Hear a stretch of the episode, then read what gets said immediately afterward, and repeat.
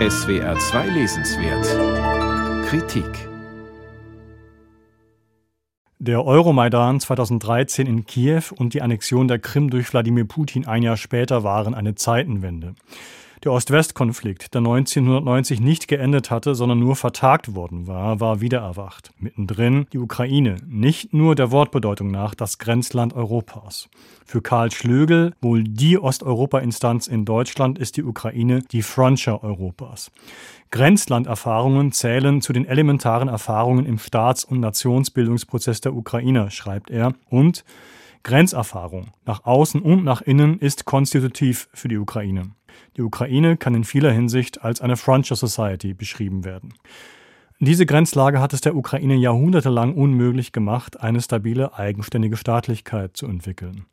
Umgekehrt habe sie zur, Zitat, Abwesenheit der Ukraine auf der Mental Map der Europäer oder des Westens geführt. Wir seien gewohnt, die Ukraine aus westlicher oder russischer Perspektive zu lesen, nicht aber als Land mit eigener Tradition. Und auch der junge Karl Schlögel verständigte sich auf Studienfahrt in den 60ern in der damals sowjetischen Ukraine wie selbstverständlich auf Russisch. Für die Europäer, schreibt er, auch die Gebildeten, existierte dieses Land nicht. Zitat Ende. Paradoxerweise hat gerade der russische Angriff in diesem Jahr im Westen dazu geführt, die Ukraine endlich als eigenes Land wahrzunehmen. Kiew, Odessa, Jalta, Charkiw, Dnipropetrovsk, Donetsk, Tschernowitz, Lemberg. Entlang dieser Städtenamen, an jeder Rand voll mit historischer Bedeutung, entfaltet Schlögel, dieser große Phänomenologe von Landschaften und Staaten, seine Narration. Die Ukraine, das sind Anna Achmatowa und Leo Trotzki, Rose Ausländer und Josef Roth. Das sind kakanischer Glanz und zaristische Spätindustrialisierung, Kornkammer und Blattlenz oder Domor und Holocaust. Nun aber, schreibt Schlögel, sei sie zum Schlachtfeld geworden, auf dem über das Schicksal Europas entschieden wird.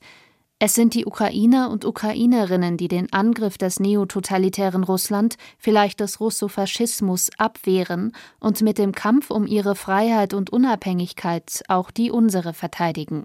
Zutreffend ordnet Schlögel Putins Aggression in den ideologischen Kontext des Neo-Eurasianismus ein, vertreten vor allem von dem ultranationalistischen Politiker und Philosophen Alexander Dugin. Schlögel betont, dass das Schockierende am, Zitat, Einbruch der Gewalt durch Putins Angriff im Februar 2022 darin liege, dass die militärische Landnahme etwas Unerhörtes in Europa nach 1945 gewesen sei.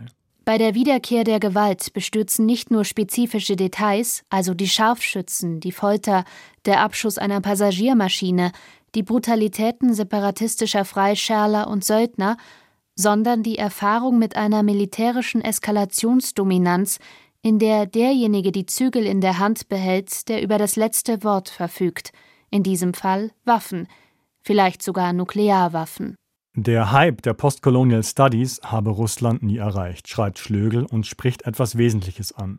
Denn jahrzehntelang, ja bis heute, hat sich die westliche intellektuelle Öffentlichkeit in postkolonialer Selbstkritik geübt. Spätestens seit dem Krieg gegen den Terror ab 2001 war Anti-Amerikanismus Common Sense unter westlichen und insbesondere deutschen Intellektuellen. Diese antiliberale Grundrichtung verband sich mit dem, was Schlögel einprägsam Russenkitsch nennt. Das Eurasische Riesenreich als Land sozialistischer, antirationalistischer Sehnsüchte. Dass Russland selbst eine koloniale, imperialistische und genozidale Vergangenheit hat, wird vielen erst jetzt klar, da aus dieser Vergangenheit wieder tödliche Gegenwart geworden ist. Die Geschichte hat wieder begonnen. Wir befinden uns, so zitiert der frühere Maoist Schlögel den großen kommunistischen Utopisten Ernst Bloch wieder im Dunkel des gelebten Augenblicks. Aber er sei überzeugt, so betont Schlögel im persönlichen Austausch, dass dieser Krieg der Anfang vom Ende des Putinismus sei. Man möchte hoffen, er behalte recht. Karl Schlögel, Entscheidung in Kiew. Ukrainische Lektionen. Aktualisierte und erweiterte Neuausgabe. Hansa 2022, 384 Seiten, 26 Euro.